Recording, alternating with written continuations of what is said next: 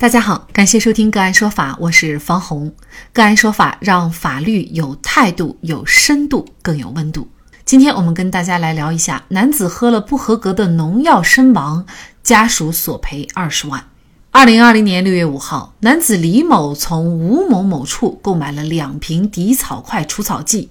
回到家以后，李某就喝下农药。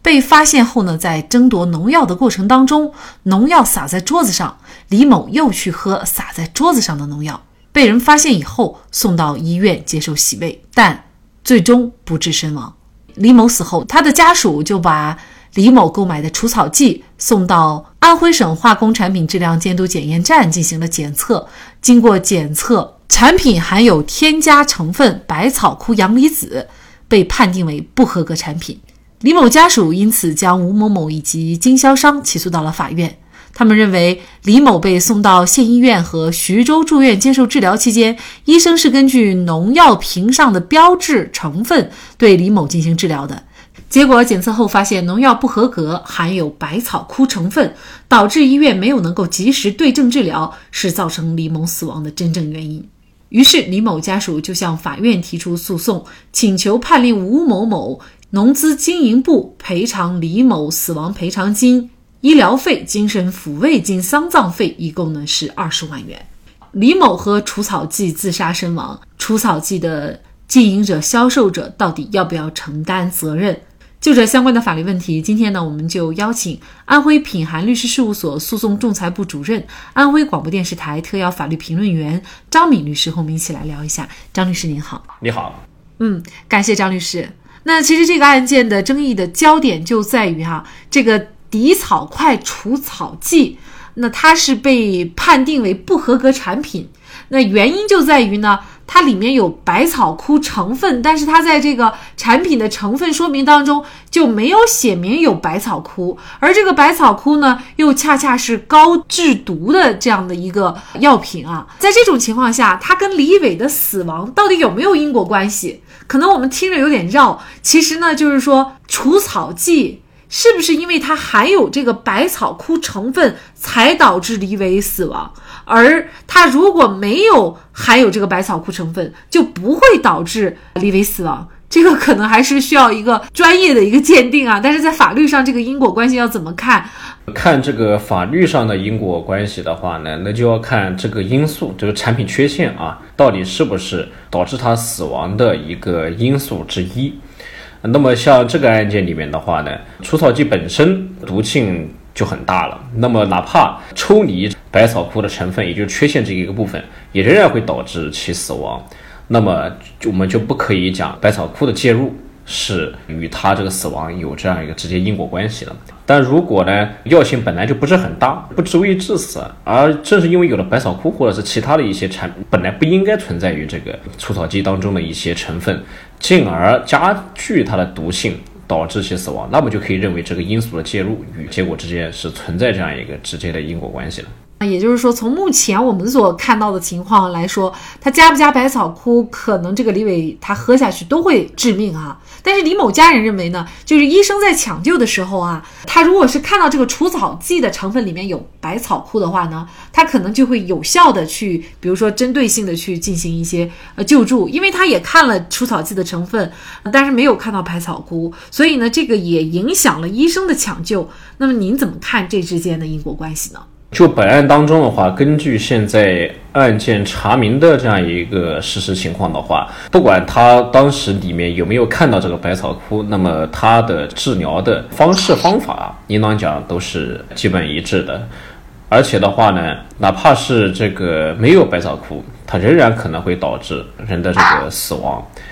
因此的话呢，受害者这一方所提到的，因为百草枯成分没有写进去。而影响了抢救这个事实的话呢，我觉得是不存在的。他如果认为有这个事实的存在，那需要举证，但他没有尽举证责任，所以说他们所主张的点的话，可以讲应当是不成立的。销售这种不合格的产品，难道不需要承担责任吗？销售这种不合格的产品，这种产品缺陷足以导致其损害结果的话，才要承担相关的责任。这是侵权那个民法典侵权编的有关规定。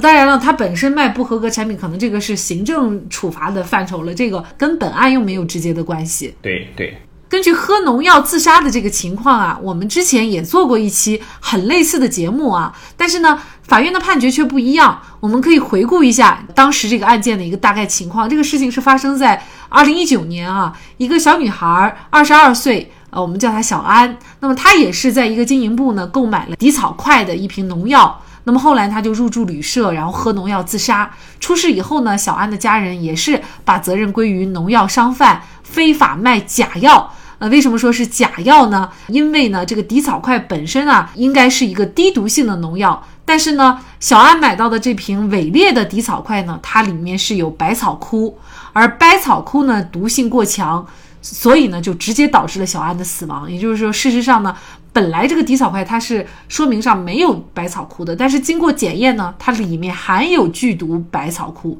所以呢，安安的父母就认为啊，如果这个农药里面不含有百草枯的话，小安就不会死。他就把销售这个百草枯的商贩起诉到了法庭。那么法院呢，最后审理是认为啊，出售百草枯的这个经营部啊啊，他的这个行为呢，他把国家禁止销售的这个含有百草枯农药出售给受害人小安。那么小安服用后自杀。所以呢，这个经营部就存在违法的行为，同时呢，它也是造成损害后果的原因，就是构成了因果关系，呃所以呢，应当赔偿。那么最后呢，是判定经营部呢承担百分之十的这样的一个赔偿责任。呃，两个案件类似，为什么我们刚才所说的这个案件经营者不需要承担责任，但是呢，本案当中的经营者却需要承担责任呢？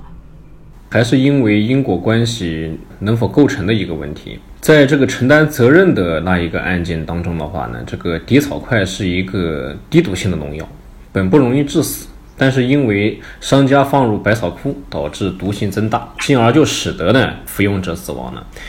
也就是说，这一产品的缺陷介入与死亡之间存在一定的因果关系，因此需要承担责任。但是刚刚发生的这个案子里面，无论这个百草枯这一缺陷是否介入，该农药本身毒性就足以致死，所以可以忽略这一缺陷的一个存在。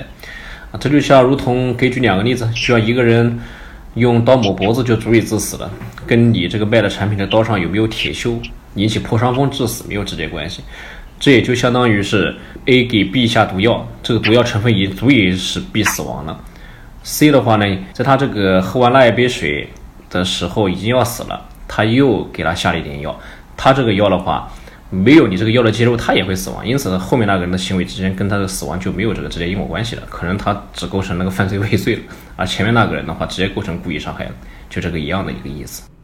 所以呢，这个案件啊，法院一审呢是驳回了李某家人的诉请，但是呢，李某家人不服，就提出了上诉。那宿州市中级人民法院二审认为啊，虽然农药被判为不合格产品，但是啊。即便农药中不掺杂这个百草枯阳离子，仍然是具有比较大的毒性的。另外呢，患者无论是服用敌草快还是百草枯以后，他解毒的方法其实都是一致的。医院方面已经对患者对症治疗了，而并非医院没有及时对症治疗。所以呢，二审仍然是驳回上诉，维持原判。其实呢，很多时候呢，有一些案件啊，大家关注度比较高，就在于呢，很多人会觉得。躺着都会中枪啊！好像我在这个事情当中，我根本不知道你要自杀，呃，因为我卖给你一条绳子，你去拿着这个绳子去上吊了，那么是不是我就要承担责任？其实，在法律上并不是这么认定的，毕竟是绳子嘛，对吧？它不是用来吃，也不是用来喝嘛，是吧？你用来上吊了，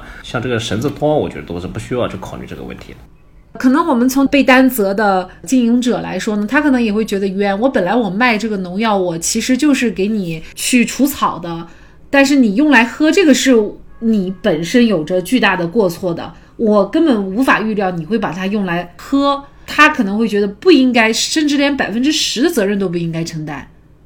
因为之前是主要也是从那个法院的这个判决的角度来分析，它是有理可循的。但是的话，这个案件的话，也是可以从另外一个角度再去思考。这个案件里面，它毕竟是毒药，然后根据这个法律规定的话，就民法典的规定也是的。那么故意引起损害的话，商家是不应当去承担这个责任的。那么这个案件里面也是的，并没有劝他们去喝，而且相信农药上面也会写着有毒，对吧？禁止去服用。因此。商家本身吧承担责任本身就是不合理。因为之前是主要也是从那个法院的这个判决的角度来分析，它是有理可循的。但是的话，这个案件的话也是可以从另外一个角度再去思考。这个案件里面，它毕竟是毒药，然后根据这个法律规定的话，就民法典的规定也是的。那么故意引起损害的话，商家是不应当去承担这个责任的。那么这个案件里面也是的，并没有劝他们去喝，而且相信农药上面也会写着有毒，对吧？禁止去服用。因此。商家本身吧承担责任本身就是不合理的，但是这个判决这么判吧，有的时候可能也是秉持公平原则，照顾一下这个受害者一方，也可能法院是秉持这个观点去进行判决的。我觉得从严格法律意义来上来说的话，还真的不一定要承担这个责任。对，当然可能还有一种情况就是喝药的人他本身不想死，他知道这个东西也是低毒性的，然后呢，他只是用来吓唬一下啊家人。结果喝了以后死了，那么这种情况下，那让他承担责任就当然是可以的。但是他到底想死还是不想死，本来就是很难判断的问题，是不是？所以讲归根到最后的话，那么有时候法院就秉持了这样一个原则，秉持公平原则，那可能就会让对方来承担一下承承担一定的责任。在美国法学家弗兰克看来，法律永远都是不确定的，法律应对的是人类关系最为复杂的方面，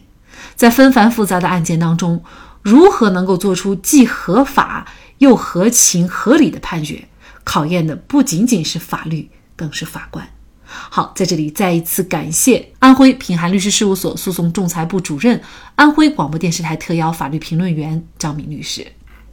那更多的案件解读以及呢我们的线上视频讲法内容呢，欢迎大家关注我们个案说法的微信公众号。另外，您有一些法律问题需要咨询，都欢迎您添加幺五九七四八二七四六七这部手机号的微信号向我们进行咨询，我们会将您的问题转给我们专业资深的律师进行解答。好，感谢您的收听，我们下期节目再见。